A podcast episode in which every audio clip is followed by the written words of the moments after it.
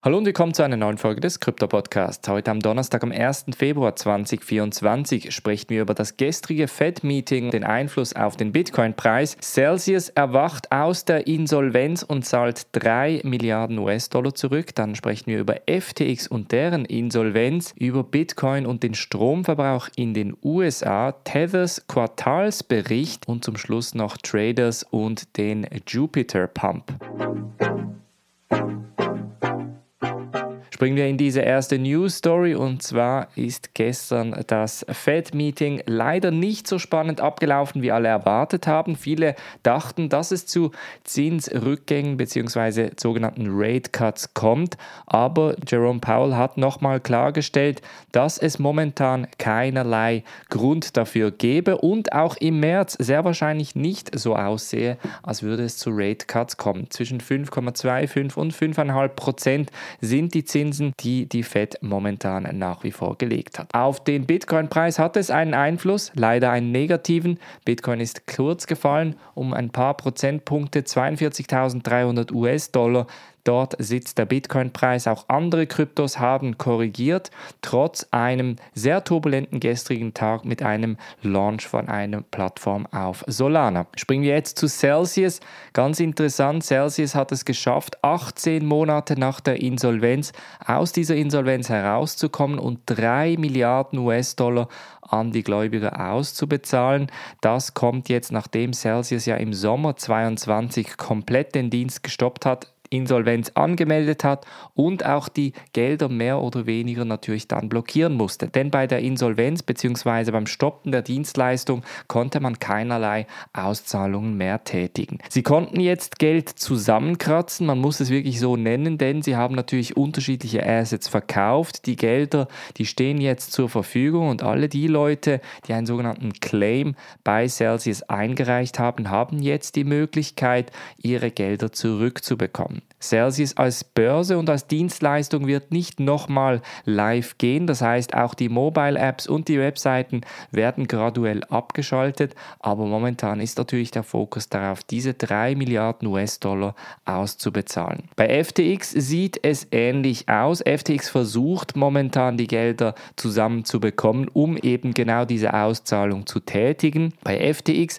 sieht es allerdings nicht so aus, als würden sich die Gerüchte bewahrheiten, dass FTX FTX 2.0 an den Start gehe. So zumindest das Anwaltsteam von FTX bzw. von der FTX Insolvenzverwaltung. Man habe da unter anderem auch geschaut, ob es internationale Käufer gäbe, um die Börse nochmal neu zu starten, beziehungsweise ob es Käufer und Interessenten gäbe, das Ganze nochmal live zu schalten und da gab es einfach keinerlei Interesse. Man sei jetzt fokussiert darauf, die Gelder zusammenzubekommen, um schlussendlich den FTX-Gläubigen Gläubigern das Geld auch auszubezahlen, also ähnlich wie Celsius. Ich vermute aber allein wegen der Größe von FTX kann es noch ein paar Monate dauern, vielleicht sogar Jahre und man muss natürlich noch abwarten, ob man schlussendlich 100% von den Geldern zurückbekommt. Ich tippe nach wie vor auf etwa 70 bis 80% der Gelder könnten zurückbezahlt werden. Etwas ähnliches war ja auch bei Celsius der Fall. Dann sprechen wir über die Bitcoin-Strompreise in den USA,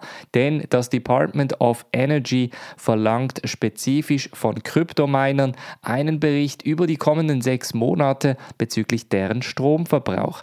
Man hat nämlich festgestellt, festgestellt, dass natürlich aufgrund des steigenden Bitcoin-Preises auch das Interesse für Mining in den USA gestiegen sei und man deshalb auch entsprechend Nachfrage in diesem Bereich sehe. Um jetzt etwa abzuschätzen, inwiefern der Strompreis und der Stromverbrauch davon betroffen ist, hat jetzt das US Energy Information Administration entsprechend auch eine Statistikagentur beauftragt, um diese Berichte bzw. Daten hereinzuholen, um zu evaluieren, in welche Richtung der Bitcoin-Mining-Markt in den USA geht. Dann sprechen wir über Tether. Tether, den größten Stablecoin in der Kryptoindustrie. Die haben jetzt gerade die Quartalsergebnisse vom Q4 2023 herausgegeben und die Zahlen sind phänomenal, muss man wirklich sagen.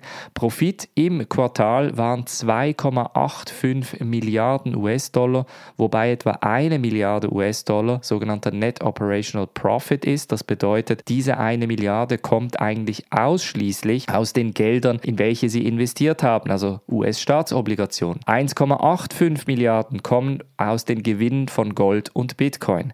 Der totale Profit für das 2023 sind 6,2 Milliarden US-Dollar und sie halten momentan etwa 80 Milliarden US-Dollar an US-Staatsobligationen und jetzt sei unter anderem auch das Ziel, diese Assets und diese Gewinne natürlich zu reinvestieren und auch im Risikokapitalarm in gewisse Projekte zu investieren. Man muss dabei auch ganz klar sagen, Tether ist eine relativ kleine Firma. 40 Leute arbeiten anscheinend bei Tether und mit 40 Leuten solch einen Profit zu generieren ist natürlich ein sehr, sehr gutes Geschäft, das, obwohl man Tether ja immer wieder nachgesagt hat, dass sie irgendwie nicht alle Zahlen hätten, beziehungsweise dass sie nicht alle Assets gebackt hätten, etc., scheint es zumindest gemäß dem offiziellen Bericht von Tether-Seite ein relativ gutes Geschäft zu sein, das weiterhin wächst. Tether hat sich auch im letzten Jahr mehrmals dazu geäußert, dass sie in Richtung Bitcoin Mining investieren werden. Auch da sind sie in Südamerika gerade daran,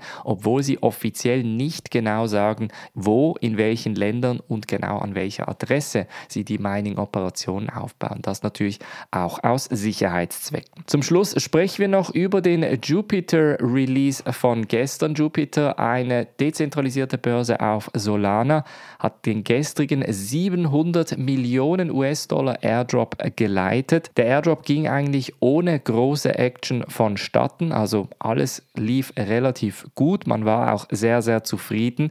Allerdings hat es kurz zu einem anderen Coin noch zu einem Pump und Dump geführt, nämlich einem Coin auf Ethereum, der auch das Kürzel Also das Jupiter-Kürzel hatte. Dieser Token wurde kurzfristig hochgepumpt von den Tradern von 0,005 auf 0,026.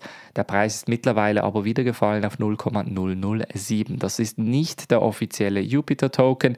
Der Jupiter-Token ist ja auf Solana, nicht auf Ethereum. Und die meisten Leute haben da einen kleineren Betrag an Jupiter erhalten, etwa 700 Tokens, wenn man mit Jupiter interagiert hat zu der rechten Zeit. Der Preis von Jupiter selber ist aber auch gefallen. Ursprünglich ging man von 1,5 bis 2 US-Dollar aus. Mittlerweile sitzt der Preis etwa bei 0,5 US-Dollar und jetzt ist natürlich abzuwarten, ob sich der Coin-Preis wieder erholen kann. Ähnlich wie bei Celestia. Celestia hatte sogar ein Allzeithoch erreicht, nachdem es gedammt wurde. Von daher kann es durchaus sein, dass auch der Jupiter-Token entsprechend ansteigen könnte. Das war's von der heutigen Folge. Wir hören uns morgen wieder. Macht's gut und bis dann.